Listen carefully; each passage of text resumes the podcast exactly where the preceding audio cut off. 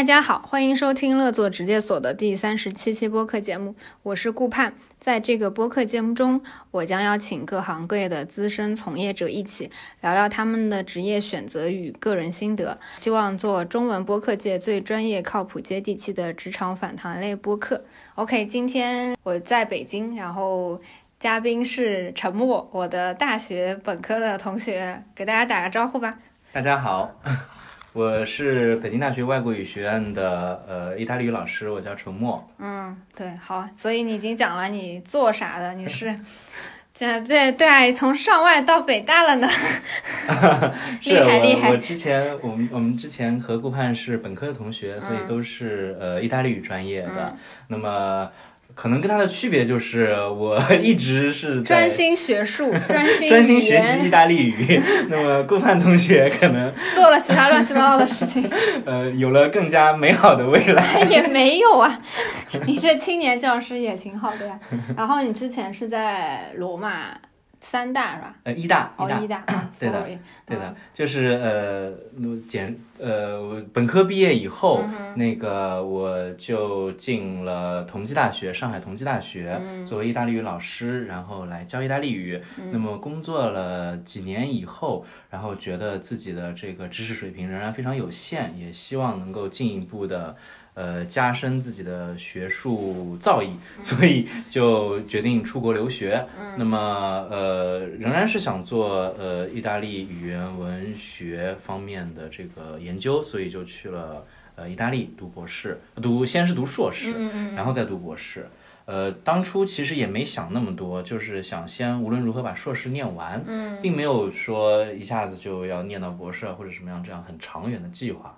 但是 无论如何，就是，呃呃，申请了这样的一种呃，就是出国留学的呃机会，然后就去了罗马第一大学啊，叫智慧大学萨变茨，罗马医大，然后呃学习。意大利语对学习叫是这样的，就是当时我申请的时候是想学比较文学的，因为当时觉得比较文学非常高大上。然后呃，因为著名的这个叫国际生项目，意大利的学校很多有很多项目有点不太靠谱，所以到了那儿以后，发现他们之前接受了我的申请，但是到了意大利以后，却跟我说呃无法。照常注册入学，所以因为学分不够啦，或者其他各种因素，所以在绝望之下，然后又找到了一个我当时口试，就是呃进入校呃有一个语言面试，然后面试的时候有一个老师对我印象特别深刻，呃我后来就是在路上碰到了他，绝望的在系里，绝望的在系这个学院的楼里走的时候看到了他，像救星一样的冲上去跟他说：“您是什么学院的？” 他告诉我是这个什么什么这个专业。业，然后我就说啊，那您这个专业可不可以招人？我想上。对对，然后后来就到了文本学，这个叫呃 science del testo，叫英文叫 science of text，OK，就是跟文本相关的这样的一种研究的学科，所以跟比较文学可能呃距离还稍微远了一些。呃，但我欣喜的发现，这个学科里面的大部分的。呃呃，研究的内容都是与中古的这个欧洲中古文学相关，那么也是歪打正着，这也是我一直都非常喜欢的一个话题，所以就很很开心的呃注册到了这个叫做呃呃文本学，然后斜杠罗曼语语文学这个这个专业里面。啊，很诡异的是，他们还觉得我的学分是修的够的，比较文学觉得我修的不够。后来有一个学妹，呃，中山大学的一个学妹，有着类似的经历，呃，也是被比较文学系拒了，她被古典拉丁文系 给收了。古典拉丁文系觉得她的学分是够的。不是因为你们的专业太冷门，报的人比较少。我觉得当时呃呃，这可能是跟那个当时比较就是那个系的系主任的个人性格有关联，这个就不细说。所以有这样的一段经历，呃呃，由硕士一直后来也有各种机缘吧，呃呃。在包括在呃呃，当时在意大利也有一些兼职，所以说经济上面、财政上面有有一些支持，不然的话，其实存的钱只够念完硕士，就得灰溜溜回去找工作的。后来就各种原因，那么也申请到了奖学金啦什么的，所以就继续留在罗马，呃，一待就是六年，最后完成了整个博士的学习。所以你的博士也是这个这个专业文本学，对文本学、罗曼语文学。对这个专业，你就可以把它理解为中世纪文学吧，就是这样，欧洲中世纪文学，然后是以罗曼语言为主题的。罗曼语言就是意大利语、法语、西班牙语、葡萄牙语和罗马尼亚语，这是五门呃现代的这个语言。然后他们呃都是叫 Romance languages，就是 lingua romance。那么实际上就是呃从罗马从这个词源你可以了解到，就是 Romance 它是从罗马。来的就是呃就是拉丁语的直系的后裔，这样，所以有有人也叫把罗曼语言呃也可以把它称为拉丁语言，对，Neo-Latin languages 这样。那与它相对应的就是日耳曼语言，就是德语和英语这样的一个语言。当然，英语有两门语言的这样的一种呃互相影响。对对对，日耳曼语言和罗曼语言都给了英语很多的这样的一个词汇。所以最上面是印欧语，嗯嗯，然后再往下的话，你再分一点，可以分成日耳曼，然后罗曼以及其他的这样的一些一些语言。这是一个语言学上面的对语言的这个。立马 觉得在上课了。这样这样我就不紧张了，不然的话，熟悉的东西是印欧语系，所以是印度欧洲啊。对对对，这是印度跟欧洲的语言还有联系。对对，这是这是呃我呃现代学术开始语言学术界里面对这个语言的，就是欧洲语言的早期起源上面的一些考究。然后其实呃，那个纳粹也是运用了这样的一些语言学的考究，所以说他呃他就是有这个对于雅利安人至上的这样的一种，就是呃呃就一种人种优生学的他们的一个一个考量，就是考虑到就是我们是来自于这个雅利安人，就是这样的一种文化上的源头，所以包括希特勒的那个那个反过来的万字符，其实也是可能跟东方有对有一定的关联的。对，但关于这个我们就不不用多。嗯，好的，philologia romanza 就是它的。呃，对，就是叫罗曼语语，就是 philology 是语文学。OK，我们继续聊是吗？对对对，专业术语至少普及一下，一零一对吧？语言学一零一。行，就是呃，是这样的，就是呃。从学科上面来说，最早就是我们可以说西方文学的最早，呃，有两个，你可以把它称为两个派别，一个是 philology，一个是 philosophy，就是这样人文的这样的一个大的呃理念。那么 philosophy 它是 philos 是爱，然后 sophia 是哲智慧，所以说是对智慧的爱。嗯，呃，就是就是包括从希腊的传统而来的，对吧？呃呃，苏格拉底、柏拉图、亚里士多德等等，以及包括他们之前的这样的一些哲学家，对于人的总体的以及宇宙的一种一种总的理解，然后这是对智慧的爱。然后另外一个 philology，其实 philo 一样是爱，但是 logy 是 logos，你可能会听过，就是罗格斯或者叫语词，就是语言这样的一个东西，所以说是对词的爱。就是这样的一个，也是一个非常古老的派别。那么从荷马史诗之后，那那就是尤其是在埃及亚历山大时期，我感觉是 倒背如流了，是吧？没有这段，这这个都各种各种场合都得说的嘛，就是 就是呃，就是除了哲学家以外，还有一些就是做文学工作，但不是写作者，作者或者说史诗的创作者是另外的一一群人，对吧？但是呃，比如说后来的人，尤尤其比如说我们古古埃及亚历山大时期，我们说了这个这个这个这个时期，他们那时候有图书馆，那么图书馆里面的馆员，他们想要呃收藏以及还原，比如说荷马荷马的作品或者希腊的那些悲喜剧的这样的一些作品，然后并且呃如何确定一个好的版本？因为那时候羊皮纸也好，或者说是纸莎草，埃及的纸莎草也好，就是他们文字的载体是。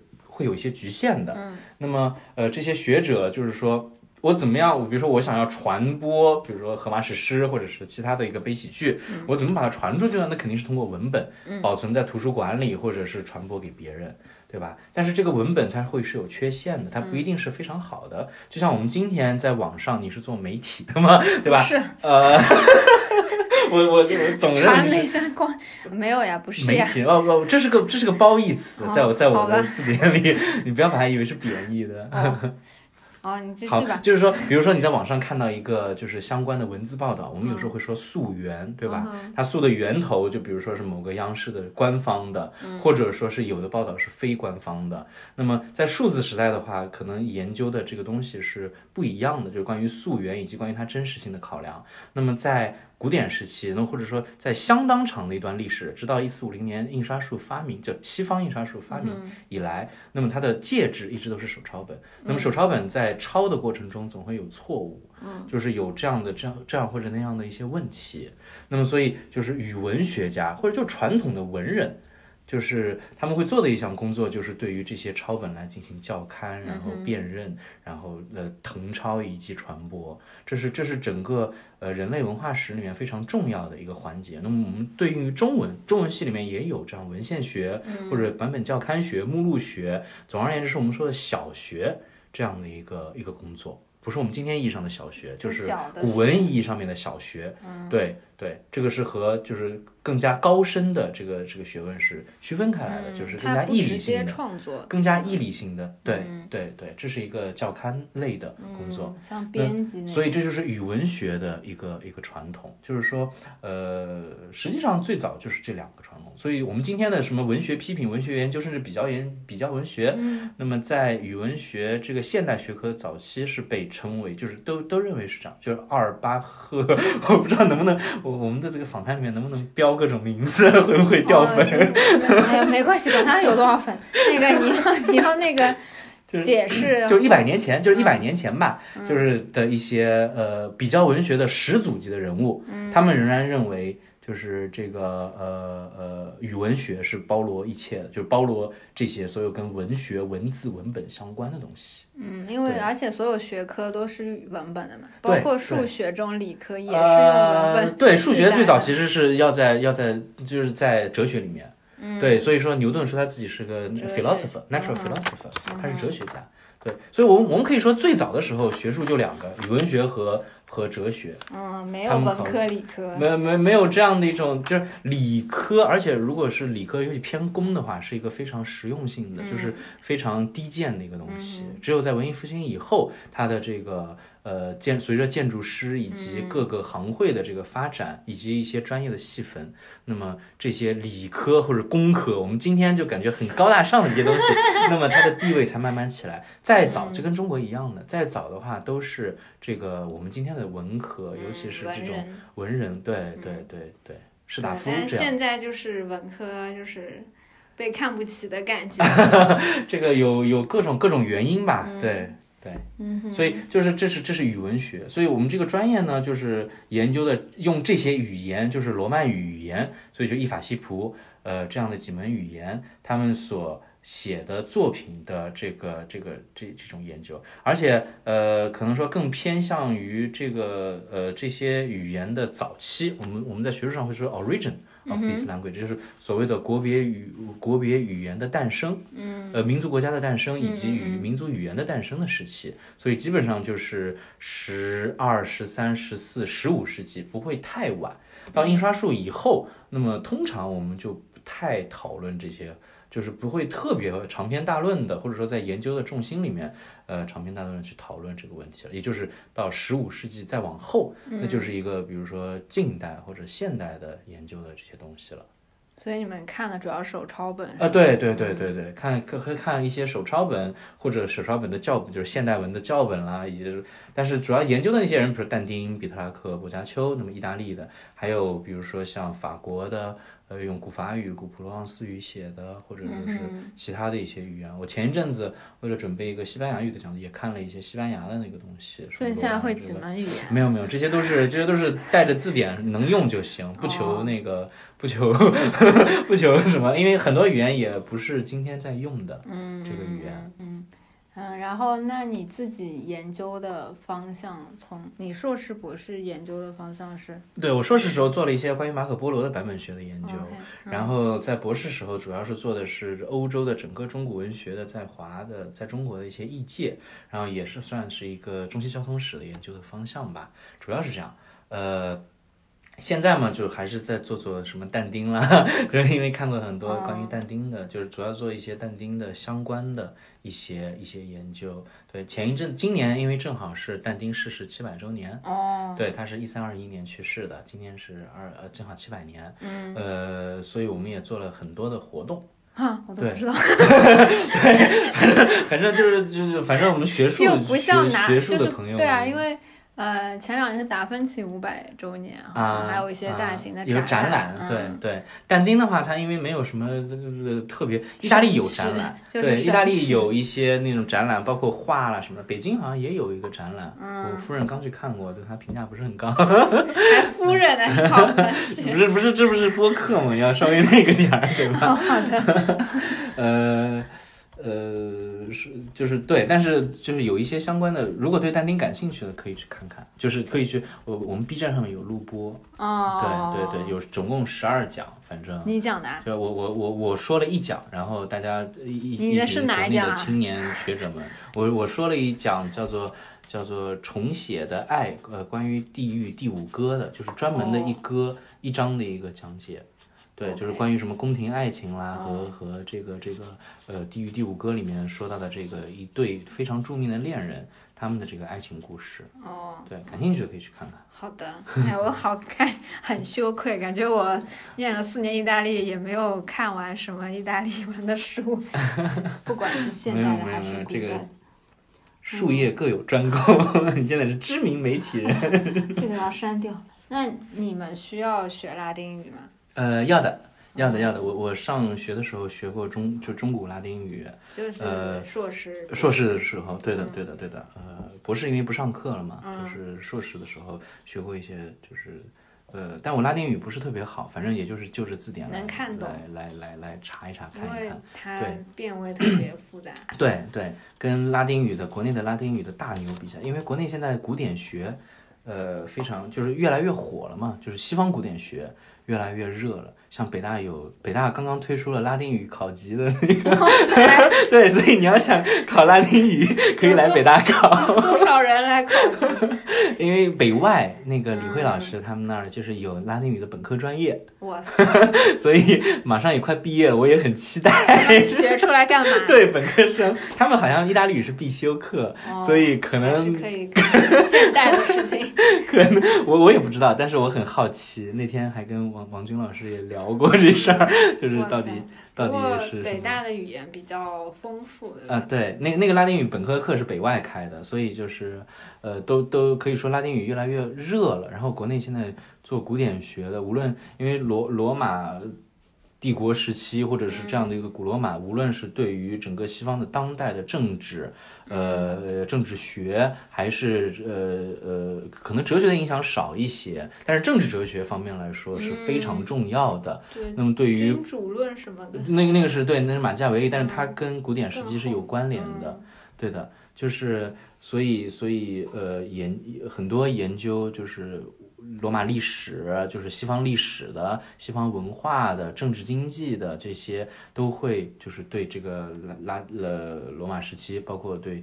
呃，他们可能有时候看英文的著作，对吧？然后觉得很多东西拉丁语的词看不懂，所以会主动的去学一些拉丁语。所以国内是越来越火的。越来越火是因为大家要以史为鉴。呃，对对 对，就是这种西方的所谓西学东渐的一个、嗯一个现代的延续吧。我们在做一百年前在该做的事情，嗯而且是从源头上面来说，就是从这个古典，就是从真正的原本。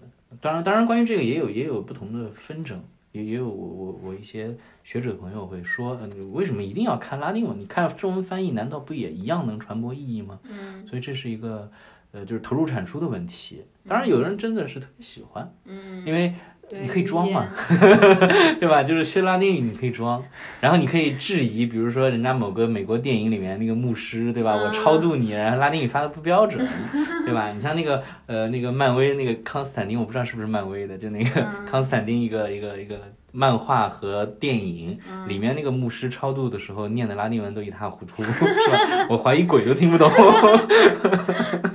有这样的。对，感觉就是像在念咒语，是只是把它以为是念咒语。然后还有一些电影就很就很就很傻的。就是呃，就会说啊，你看这个这个 art artifact，这个这个这个这个著名的珍珍贵的这个这个宝物器物，上面的铭文都是拉丁语写的。然后真正的行家就会觉得，拉丁语写的算什么，对吧？你最多是古罗马时期，也就公元前四五百大头了。你真正的文物应该什么苏美尔语啦，什么巨型文字，对啊，就是那些，或者是埃埃古埃及文字啦，什么那种感觉魔力更大一点。你光是古罗马挖出来的东西，可能就是拉丁语的铭文，感觉魔力并没有那么强。嗯，对，但因为其实还是有很多词还是会有的。对对对，你如果看那个维洛克拉丁语。就是一一本教材，呃，国内有出版中文版的，叫《维洛克拉丁语》，然后它上面有专门的，就是平行对比，就是拉丁语的词如何一一对应到现代的英文里面。你们英语里面很多很多词都是从拉丁语来的，嗯，那还挺好玩的。嗯，好呀，这个可以记一下。语言学 （linguistica） 这个是更对，语言学是更偏语言的，后面实用一点的。对的，就是语言学是更是一个更加现代。我们刚才说了有个 philology，就是语文学是一个非常古老的学科嘛，但语言学其实是近代的。OK，对对，你可以说从索绪尔之后才会有的这样的一个东西。嗯，呃，所以是个非常专精的这样的东西，而且现在语言学的学科势头甚至盖过了那个广义的。语无论是广义还是狭义的这个语文学的势头，所以研究语言学的人更多，以现代的方法研究语言语言学的更多，而研究比如说狭义的语文学就是版本教刊，嗯哼，对的，这种就比较少。就是这种，而且别人就觉得啊，你花几十年教一本书，对吧？马可波罗某一个册子，你花了那么多时间，你还不如像人家语言学，咣咣咣，乔姆斯基，对吧？咣咣一各个领域都能涉及，然后然后对于整个学术体系里面的用处也很大，包括在语言学，现代语言学也辐射到了各个学科。嗯，对，所以所以语言学也是个非常非常棒的一个一个现代的学科。所以你说现代方法研究语言学，这是什么现代方法？就是就是从学科史上面角度上来说，就是现代学术体制形成以后的，因因为我们的语文学传统意义上面说是不不纳入现代体制，就是一个更加古老的东西。嗯，然后当然进入了现代的这个这个学术体系。就是以后那也有一个就是符合现在的标准的那个语文学，那个就太过于深刻深入，我我觉得可能要做成学术报告就没意思了。但是主要就是说，呃，进入现代以后，那么语文学就是我学的那个玩意儿，就变成了一个更窄的，类似于教刊学的一个东西了。然后语言学同时是新创出来的，就是以前的人对于语言是什么东西，他没有一个特别直观的认识。嗯，像但丁啦，或者是像文艺复兴时期意大利的叫本博，那么。这样这样的一些大文人或者语语言学。你可以把它称为早的语言学家，他并对语言并不像我们今天所谓的什么呃印欧语系，然后拉丁语，就是或者是或者罗曼语族，或者是日耳曼语族，就是有这样的一些语支，就是有这样的一些非常系统的这样的一种分布，并且会讨论到就是发音器官、发音器官、国际音标，就是这些东西，就是帮助我们以一种更科学的方式来理解我们为什么会发这些音，然后发这些音的背后还有一些其他的东西，比如说我们从认知的角度上，认知语言学就是我们从认知角度上为什么会说这些话，包括这些话和它背后的意义有什么区别。那么后人从索绪尔的这个什么能指所指中发扬出来的，意大利人爱科，对吧？符号学就是这个东西，就是我说的话或者我写的字是是一个形式上的东西是能指，然后它背后的意义是个所指，就是它之间会有区别，然后等等等等，就是有各种各样的。呃呃，这样的一种学科的细分，包括还有语言在历史上面怎么变化。我们现在见到一个唐朝的人，我们跟他说话可能都大家都听不懂，互相无法沟通。但是为什么我们写的字都能互相的看得懂，对吧？这是有一个什么历史语言、历史语言学，对吧？或者叫历史语言学，就是一个是时间的时，对的，历史，一个是历史的语文，就是就就这都可以。然后还有共识，就比如说现在的同样的时间下面，然后各种各样的这个这个关于语言的这样讨论。因为我们人就像包括我们现在录播客，人是用语言沟通的，所以它其实是在我们的整个人的呃人类行为里面是非常主要的一个表达方式，可能也是唯一的表达方式。你们媒体人 可能有另外的一些影像，但是影像也是一种语言，你会说视觉语言、听觉语言，就是这样，它通通是一个语言的。这样的一个一个方面之内，所以说所以可以，你可以把它都放在这样的一个里面。然后有本书挺好的，我 又开始呃叫什么什么的语言学，就是有点就是就是可以呃也挺学术，但是他把他会把就是与语言相关的各个学科，它会有一个大的这种梳理。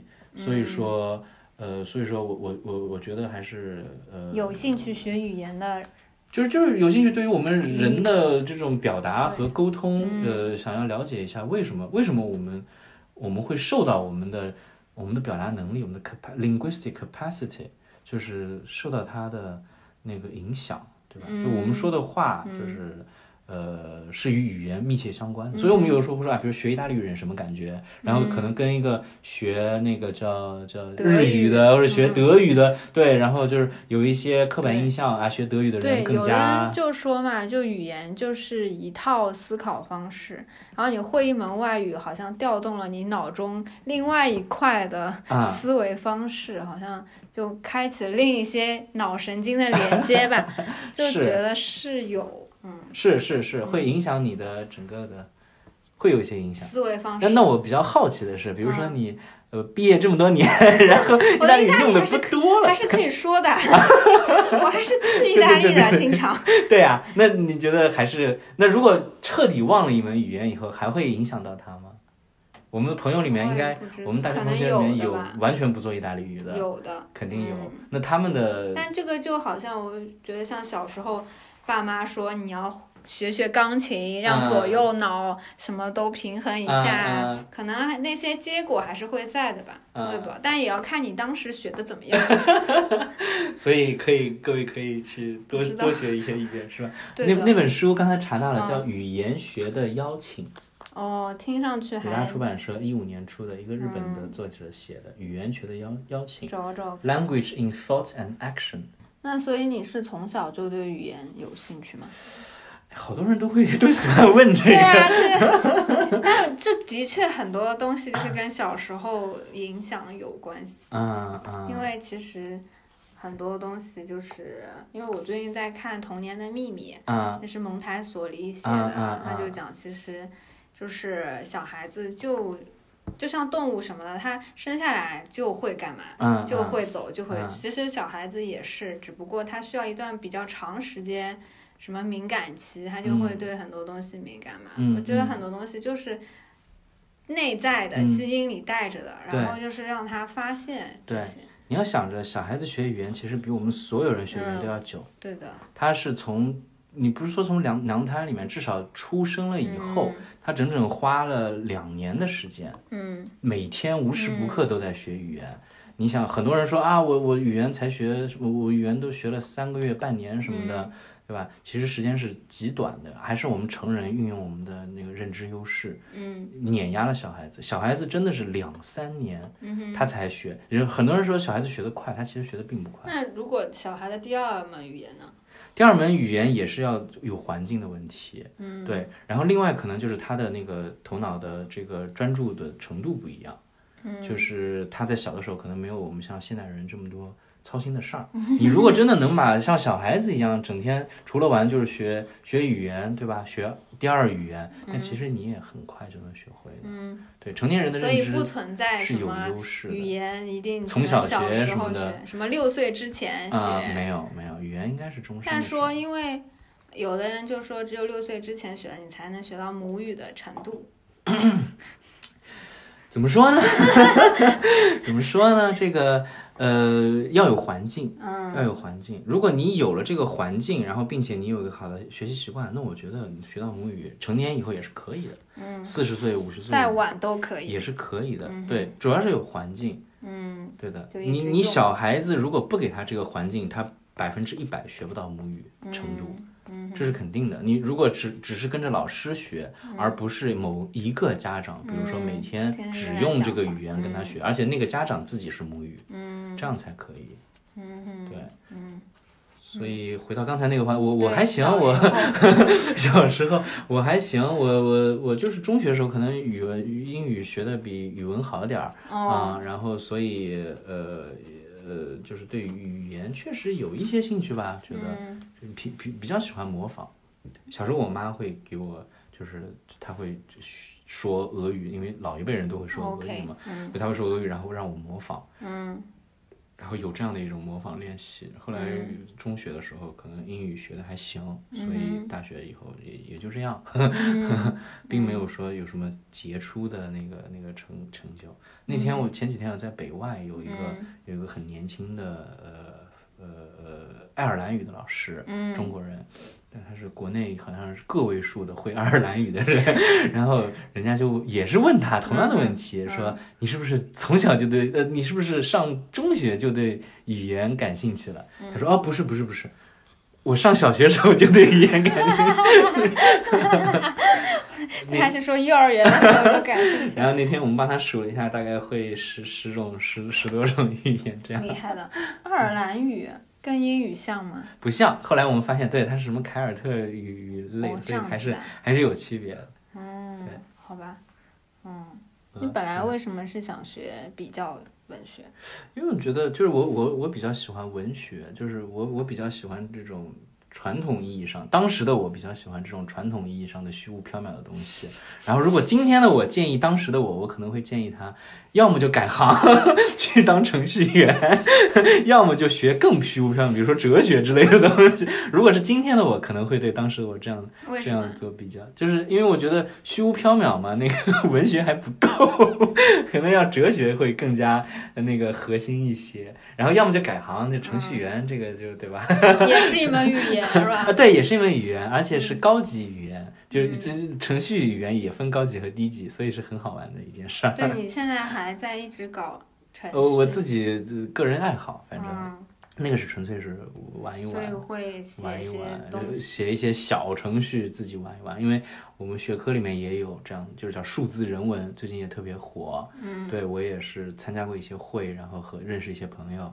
哦，因为机器学习的语言，呃就是通过数字计算机手段对于传统的文本来进行分析，嗯。它会得到一些就是我们呃平时看看不到的东西。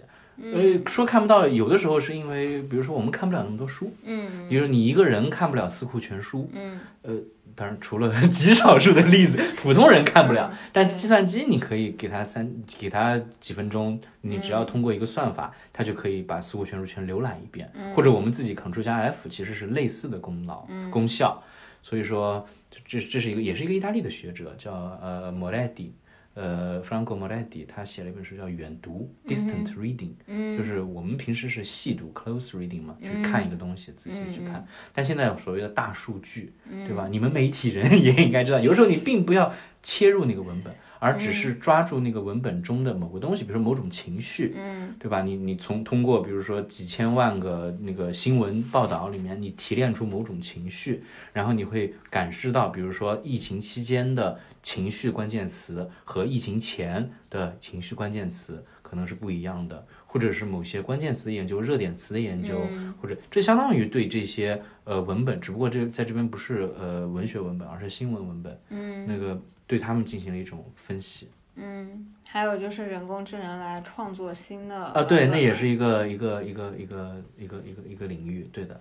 其实归根到底还是一个往机器语语言嗯语言学的一个东西，就是你看我们人说话为什么会这样说？那么机器说它它的目的是什么？它是要像人呢，还是还是它创作东西是一种只属于它的或者什么？这这有很多讨论，包括哲学上面的、美学上面的，就各种讨论都有。关于人工智能，因为我们生活在这样的时代嗯，所以你无法就是。比较与时俱进的。所以你也不单单研究中古 呃也我学是吧？对我我是想把这两个串起来，对，就是把最老的也算也不算最老，就是嗯比较老的一种手段和比较新的手段嗯串起来，而且国外的学者做的这个比较多的。嗯我我们我现在在想，在思考的一件事就是这个数字时代的版本问题。嗯就是我们现在与古腾堡刚刚发明印刷术时的，在西方的这个时间是很像的。嗯，就我们刚刚发明了网络，嗯就是从历史的角度上面来说，并没有太久。嗯我们刚刚发明了网络，然后我们的所有的电子文本都是一种就是不不定型的或者说不规范的东西，嗯。就是一种非常很多人，比如说百度上面搜出来的结果，你不知道该信还是不该信，嗯。百度百科该不该信，对吧？或者是各种历史的，我们打引号历史的文文档文件，嗯比如说人民日报的某一期的电子版的某个报道，它是就是上面具体的内容和就是以及这个这个报道的，就是所以所以以及一些其他的东西，网上的东西是否可信嘛？嗯就是一个也是一种教刊，在未来人的眼中，这也是一种教刊，对于数字文本的教刊，我是在在在想一些这样这这些东嗯，西，因为以前印刷术刚出来，就是也有很多对就是各种各样的对对对文字的。对。以前手抄本的话，就可能有一个精挑细选的过程。呃，手抄本其实错更多，但 是说你选哪些文本来抄，这个就是有讲比较究对固定，对的。对的对的，嗯所以就是一个转型的过程。嗯哼，嗯，对，就想就，因为现在就是太民主了，每个人都可以发声音，所是是是是，所以后真相时代，嗯对吧？或者是，嗯所以对 对，所以所以我觉得我跟我老是要说你们媒体人是吧？我总觉得跟你们还是挺有挺挺有这个这个，前媒体人，对啊，嗯，那还是挺广告人也是媒体人呀，就是大众传播。medium 嘛，me medium 是工具嘛，嗯，就是 medium 是工具，看你实现你要达到什么目的，对啊，对啊，嗯。它它是它是它是工具，而且是一种当当下最为重要的大众传播，因为。嗯，对啊，影响的覆盖面广一点，是是，嗯这在我们过去印刷术时代和手抄本时代是完全无法想象的。嗯，但这那个在当时的话也是一个革新的，对对对嗯，也是前人无法想象的，对就是一个对所以我一个的 们总是更替，对，随着技术的更替，对，然后下一步就是我们自己要被更替掉。不至于吧？现在机器人还不行，反正我们这一代还不至于。所以目前为止，你在研究中最大的收获是什么？呃呃，收获就是，呃，说的俗点就是有个盼头，就是很多人很有有有不少同事嗯也会说，就是又有人付你钱，还让你做一些你自己觉得还挺喜欢的事儿。嗯我我觉得可以这么理解吧，嗯就是跟跟其他的很多的职业相比，我还是比较幸运的。虽然压力也很大，而且有的时候其实做的并不是自己喜欢的事儿，而是被迫去做，那什么写论写论文、发文章啦，什么这些压力还是有的。但总体来说还是挺开心的，就是因为毕竟是一个自己喜欢的事儿。虽然虽然不喜欢的时候，也是想 想说，哎呀，我改行去学做程序员，实现财务自由。美 有吗？头发都没了吧？头发没了没关系，自由有了就可以了，财富自由。当然，当然，呃，就是说喜欢这个喜欢的东西，恰好，呃，从大的角度上来说，也能够安慰自己，就是让自己有的时候不会那么迷失。我觉得这也挺好的。这就这是做人文学科，我觉得可以拿出来说事儿的。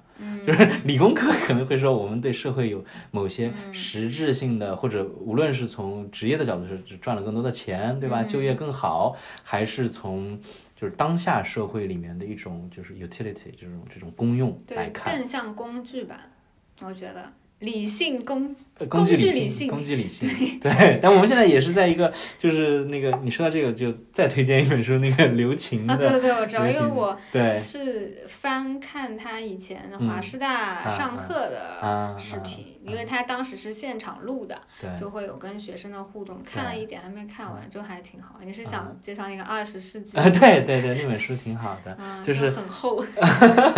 但但讲的非常清楚，与其他的哲学类的书相相比的话，那本书特别特别浅，对吧比比较比较比较普。及性的，挺好的。嗯就是就是类似的东西，类似的知识可以帮助我们去理解这个世界嘛。嗯然后有的时候就是有的时候不见得是好事儿，说不定会更痛苦。但是但是有的时候，少至少清醒了。对对对，就是很清醒的痛苦，觉得自己是自由的，对吧？你们这样子，但我就偏不这样干。思想上面可以允许你有一些这种认识的清醒，就属于那种铁屋里面醒了的那种。你我不能算醒了，但至少是没还不是睡得那么沉的。嗯对，所以所以这可能是就是大的人文，因为文史哲不分家嘛，所以呃，所以可能是大的人文的一个一个研究对带给我的收获，就是让我会呃更更清醒一些，对面对当下的时代有一些呃呃力量，就是心自己心中有一些力量，就是说我我我不跟你们玩，对吧？或者怎么样，就这样。这是一个哲学的事儿，就是嗯就是哲学不是回答问题嘛，哲学是提问题。嗯所以有的时候你提了个错误的问题，他可以把你的问题取消掉。比如说啊，赚这么多钱，就是为什么要就就是说啊，你学这个有什么用？赚不了钱。我可以说你这个问题又不是问题，就是我们不要把这个问题放进来，把这个问题彻底取决掉。所以为什么要问这个问题，对吧？问他，反问。我对我我我很久以前就应该做你这个录播是吧？但是因为一直是呃，嗯，这个有问题起自于你读硕士的时候，是，那你还读的挺快的，硕士、博士，距距今已经十年了，反正 没有十年吧？我是这个一一年到一四年读硕士，嗯所以现在二哦一年嘛，哦差不多十年了。毕业还没有到十年。对，毕业没有到十年，嗯，哦，因为当时你有在研究中西方的一些对对影响，是吧？对对对对对，这这也，我们今天一一直会做这样的一种一种同期的对对，我们横向比较。呃，你当时问这个同期的横向比较，对我呃，这是个学术问题，就看你如何深，入浅出中的中西方比中西方比较，就是尤其是我们如何看待西学这个问嗯题，其实我一百年来我们一直就是中国人一直在考虑以及重新考虑，就是进入了新的世纪嗯以来，我们对于百年前正好一百年嘛，嗯就是正好新文化运动也好，建党也好，正好一百年。嗯所以说，对于当时讨论的那些问题，西学东渐、西学为体、中学为用等等这样的一个大的问题，其实我们今天仍然没有讨，没有没有超越它，仍然在讨论。包括刚才说到古典学的复复兴也好，或者古典学的兴起也好，就是想从西方的这个这个就是西方，我们指欧洲吧，欧洲文明里面的起源的这个这个，包括政治、政治哲学里面获得一些我们的。自身应该往何处走的这个东西，但实际上我们也好，西方也好，都处于一个现代性的这样的一个状态底下。就刚才你说的工具理性也好，或者就是一个现代社会，嗯。所以，呃，所以我们与他们都是同样迷茫的一个，而且我们要走的路就是没有前人走过。对，我们比他们快。哎，对 我们比他们快，而且我们的我们的工具和他们的工具也不完全一样。是的，所以他们对于我们的影响会更大一些。但我们现在就是，无论是疫情还是什么，嗯就是什么时机以后，就是呃，也开始对他们的整个的社会，包括意识形态方面，就是有过这个影响，对吧？就是那釜山的这个呃世纪的终结，那么是他们的一种尝试着抵抗，或者说最后 last standing ground 就是这样的一种感觉。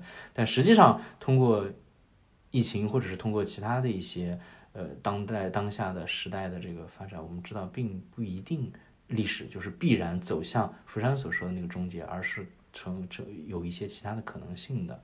所以呃，所以我现在倒没有太多的做中西方比较，尤其是文学的比较。但我觉得就是比较是永远都会在做的，就是你无论做什么事情，你心中自然有一个你的标点。那个标点作为我中国人来说，那就是我背后的中国文化和整个中国的一些哲学、中国的这样的一个认知。呃，所以我我肯定是会无意识的。来进行这样的比较，而不是明面上的，比如说比较但丁和屈原，比较什么但丁和十三世纪、十四世纪某个中国的诗人，这样比较可能意义不是特别大。但是从背后的话，我觉得还是会有一种一种这样的一个、一个比较。而且你看，我当时给你写了回复是关于中国的这个。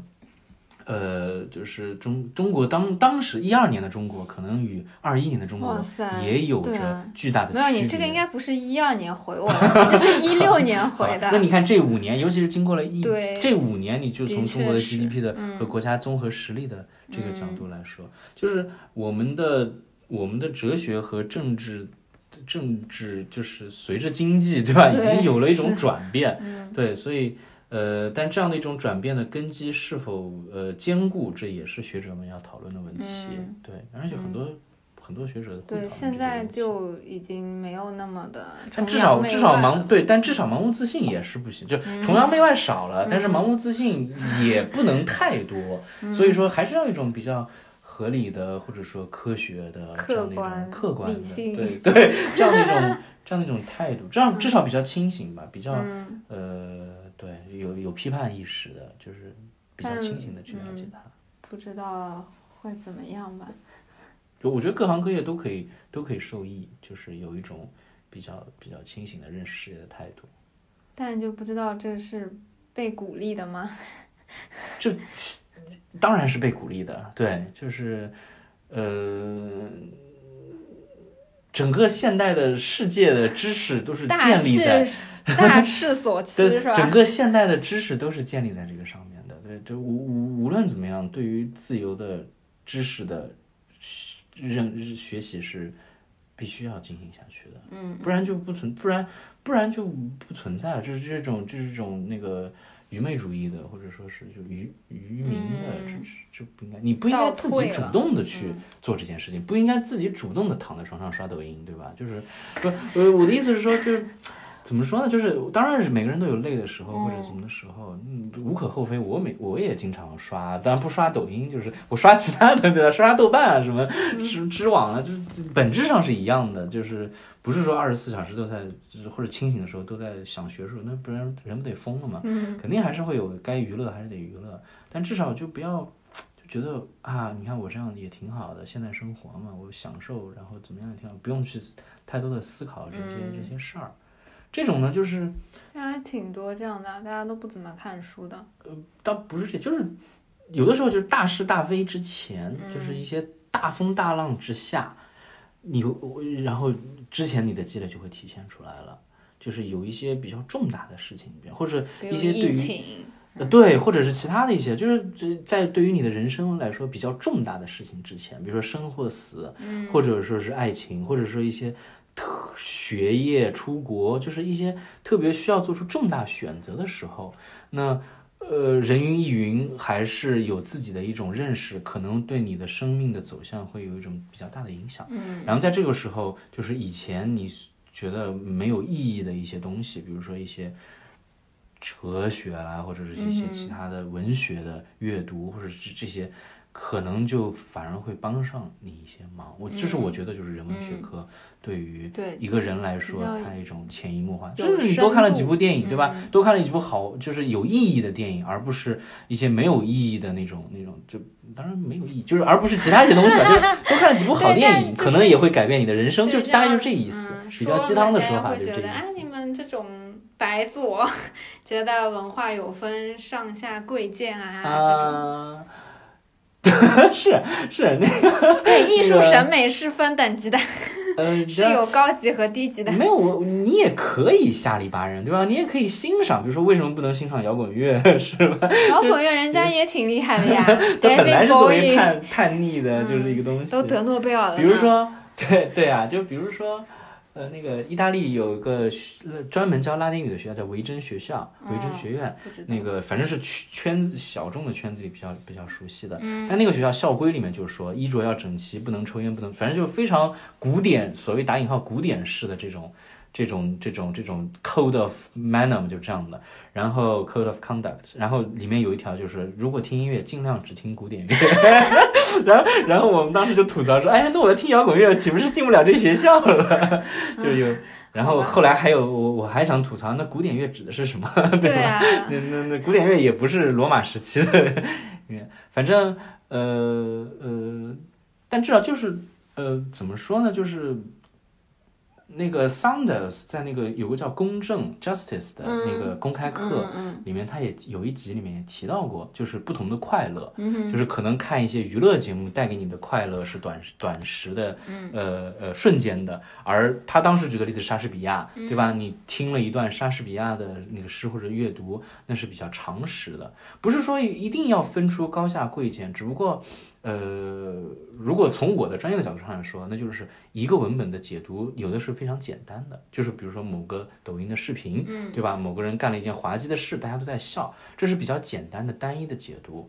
但如果有一些其他，或者你有了更多的手段，你可以对这个文本，我我们是广义的文本嘛，就是这个视频，做出一些其他的解读。你可以分析它，比如说人们为什么会笑，是为了认同的笑，还是为了比如说某个差异的笑，还是某个因为社会地位、社会现象，或者是是因为一些其他的叙事方面的呃呃内容，所以才产生了这样一种幽默。那么，然后你可以去想，比如说幽默对于我们的意义和和和对于我们如何生活的这样的一些东西，这是针对这个文本。但如果那个文本恰恰又不一样，就是是一个更加深层次的文本，就是一个更更更好看电影、更经典的电影，比如说，那你可以用更多的角度去解读它，然后它会给你带来就是更更多的、更深入的一些意义，就是让你就是而不是像一个很搞笑，看完笑过结束，然后过了两天，哎呀要加班了，或者是有一件不顺心的事儿。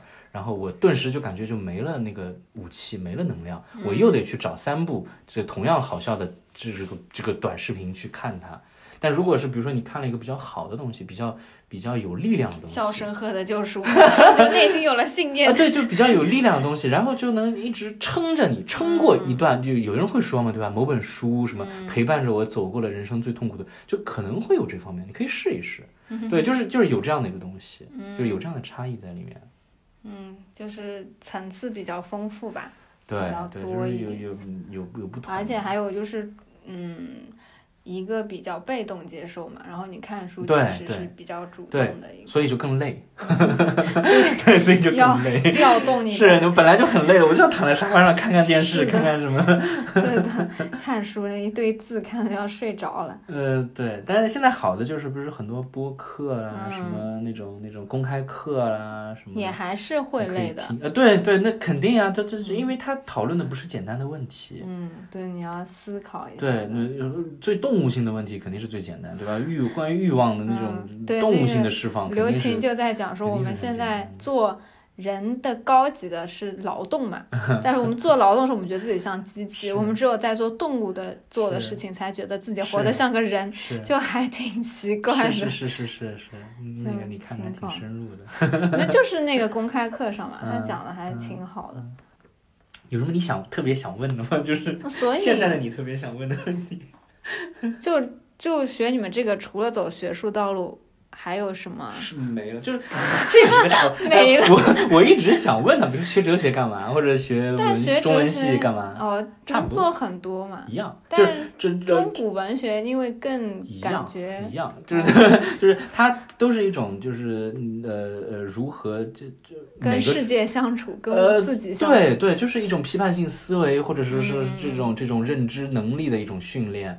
呃，首先啊，就是说专业是一回事儿，然后嗯等级是一回事儿。就是专业的角度上面其实是不分的，嗯就是除了一些应用性特别强的，比如说机械工程，嗯。如果我不懂那个物理物物力的结构，那我完全没办法胜任。嗯但如果从文人文的角度上来说，我学中文的，我难道就不能编外文书或者是什么，就就嗯就是类似啊，或者我学我学哲学的，我就不能编法律的书，或者是我不能触及一些在我做的媒体里面触及一些法律的问题，因为它可以学的嘛。嗯。听众里面肯定也有很多人就做的不是当初大学学的这个专专业，嗯，所以我觉得专业，尤其是本科专业，是一个非常粗浅、粗浅的一个初步的一个东西在里面。呃，所以这都可以跨的，所以你转行做媒体 是是很正常、顺理成章的，而且你可以说对于意大利的认识，就是语言的这个认识和文化的认识，加深了我对于这个媒体世界，或者是对于你所做的这个行业的一种，是是一个是一个 plus，而不是一个 minus。然后，但是但是等级来说，呃，就要考虑的，就是本科和硕士和博士三个等级是完全不一样的。嗯，就是本科是一个状态，然后硕士是更加专精的。就是在某个更精的领域里面来进行呃呃钻研。那么他可能处理的是这个领域里面的一些钻研的问题。那比如说你学中古文学、学文学的博士、硕士和学呃大众传媒的硕士，在处理你现在做的这个工作上面，那优势就会有区别。嗯哼，对，它同样是一个对人的训练。然后到博士期间。我个人觉得基本上就是和教学、科研相关了。嗯，对，所以就是我我我经常喜欢说，你不想当老师，你就别别读博士。嗯，对，除非当然还有什么公务员啦，还有一些公职岗位，可能要求会比较高一些，对吧？但像比如说媒体公司啦什么的，我觉得博士用处不是特别大，除非你真的是做这个关于媒体与信息接受、人类学、社会学、大众传播、传媒设计，就这些东西，那可能对你是特别。你手上有了一个特别锋利的武器，不然的话，嗯，因为一般博士他研究的就是偏学术，不是应用方面了。对，你可以把它做成应用方面，有些学科，比如说人类学、社会学，你可以从统计的角度啦，什么什么来说。但通常这些手段和工具都不是在博士期间掌握的，而硕士期间就够了。嗯嗯嗯。对的，所以所以博士读博士干嘛呢？那大部分人就其实还是要要真的是。你不想当老师，你就别别去念，或者你你读了博，呃，就至少在中国是这样。然后有，如果你真的说我特别喜欢这个东西，可不可以读？那完全可以，多大都可以。对，这就是国外的不差钱。对对对，自由了，没有那个赚钱的压力。对，那你就读一个。嗯，你别因为找不到工作，我去读个博吧。嗯，那那这是非常危险的事情。嗯，好多人都这么想。读不出去了，读不下去了吧？对对对，就是好多人都会这么。就很。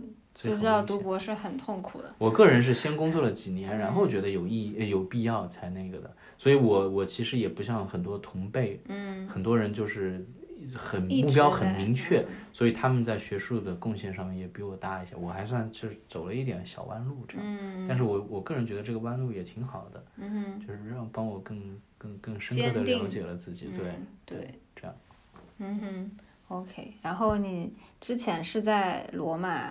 六年，现在在北京多久？一年，刚刚到没多久。从意大利的帝都来到中国的帝都，觉得有相似的地方吗？天气。我刚才跟你说，这里又很干。对，比较干。我我我是南方人嘛，南京人，然后在大学在上海读的，然后在上海待了好久。嗯。对，呃，上海也快十年了。嗯。对，呃，所以。所以，呃，对于江南地带的天气，反正湿嘛，嗯，比较比较熟悉。然后到了这儿，觉得啊，跟罗马好像啊，比较干。但沙尘暴啊，沙尘暴还行，不出门就行了。所以，我我不是说我们比较幸运，就是不像什么小小哥啦，那个无论。天气如何都得去外面，像我们就是不能去学校，就在家里看看书也差不多，所以就是既得利益者，对吧？当然上课嘛，该该怎么样下刀子也得去上课，这个都都都是都是后话。呃，除此之外，从文化的角度上来说，呃，可能北京首先跟上海就不一样嘛，就是关注的重点啦和和各种方面也是有区别的，啊。然后每个城市都有每个城市的特质吧，我觉得啊，像罗马也有自己的一些特质。罗马就比如说古迹多一些，你在米兰待了很久，对吧？但米兰也有也有古迹，一点点，但是就不像罗马那么多嘛，对吧？它是六七十年代那些啊啊啊，有一些那就是现代现就是 Made in Italy 时期的一些大的比莱里那个 Tower 那等等等等，垂直森林对意大利制造。那那部剧里面就是那种，那算意大利的黄金时代吧，对，时尚啊那些对对对，就三年展啦，萨洛德莫比啦，就是这些。疫情是不是会对他们打击挺大的？有的呀，嗯，我还想问啥？哦，那你现在教的就是零零后的大学生，嗯嗯，觉得他们有什么知识面更广？知识面，毕竟你可是北大的。没有没有，就是就就就就就普通的意义上面来讲，嗯，之前在同济也是觉得他们现在的学生的知识面会更广，因为现在我们的手段多了，嗯，你只要想一下，我们当初学意大利语的时候，只有那个绿绿砖，然后还有那个 Collins，对吧？那个小的音译译音的那个字典，连字典都没有。现在，嗯，现在简直难以想象，就是绿砖是什么东西？对啊，就是简直难以想象这个这个信息的发达。所以真的，他们现在可以看拉伊了，随便。嗯我们那时候还要周末到到到教室里面去开开着电视去学，嗯广播嘛也听不到。现在真的是你我每天反正还听一听意大利的广播，就了解一下时事，刷刷耳朵啦什么的。啊，我听到觉得好聒噪。对，我我会听一些 podcast 啊，就是那嗯种稍稍微安静一意大利些的语的吗？意大利语的，嗯有的在那个 Spotify 上面会有一些，还挺清楚的。嗯，啊，你可以听讲什么的就讲时政类的，了解一下嗯我真的就是我就是看看意大利电影片子吧，嗯嗯嗯 其他的就我听新闻就觉得啊好烦呐。嗯嗯，反正就是就现在学生他想学他那个渠道实在太多了，他也可以有，其中有一个嗯如何辨认的问题。嗯，对，但是他有，他可以，刚才你说，他可以有自己的那个，对，而且他有自己的兴趣点，对吧？对对，我作为老师就是鼓励他们嘛，在这个兴嗯趣点里面如何走走正确的走下去，并且走久一点，大概就是这样。所以最大的区别就是就是知识面不一样。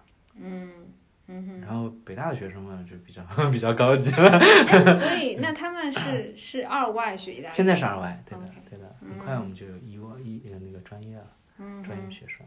好，希望有人有兴趣来北大念意大利。欢迎来，欢迎报考北京大学意大利语专业。哎呀，不给上外做广告，是给北外做广告啊，不是北大做广告。对，北外我还认识几个，嗯，北外是蛮久有意大利语的。对对对。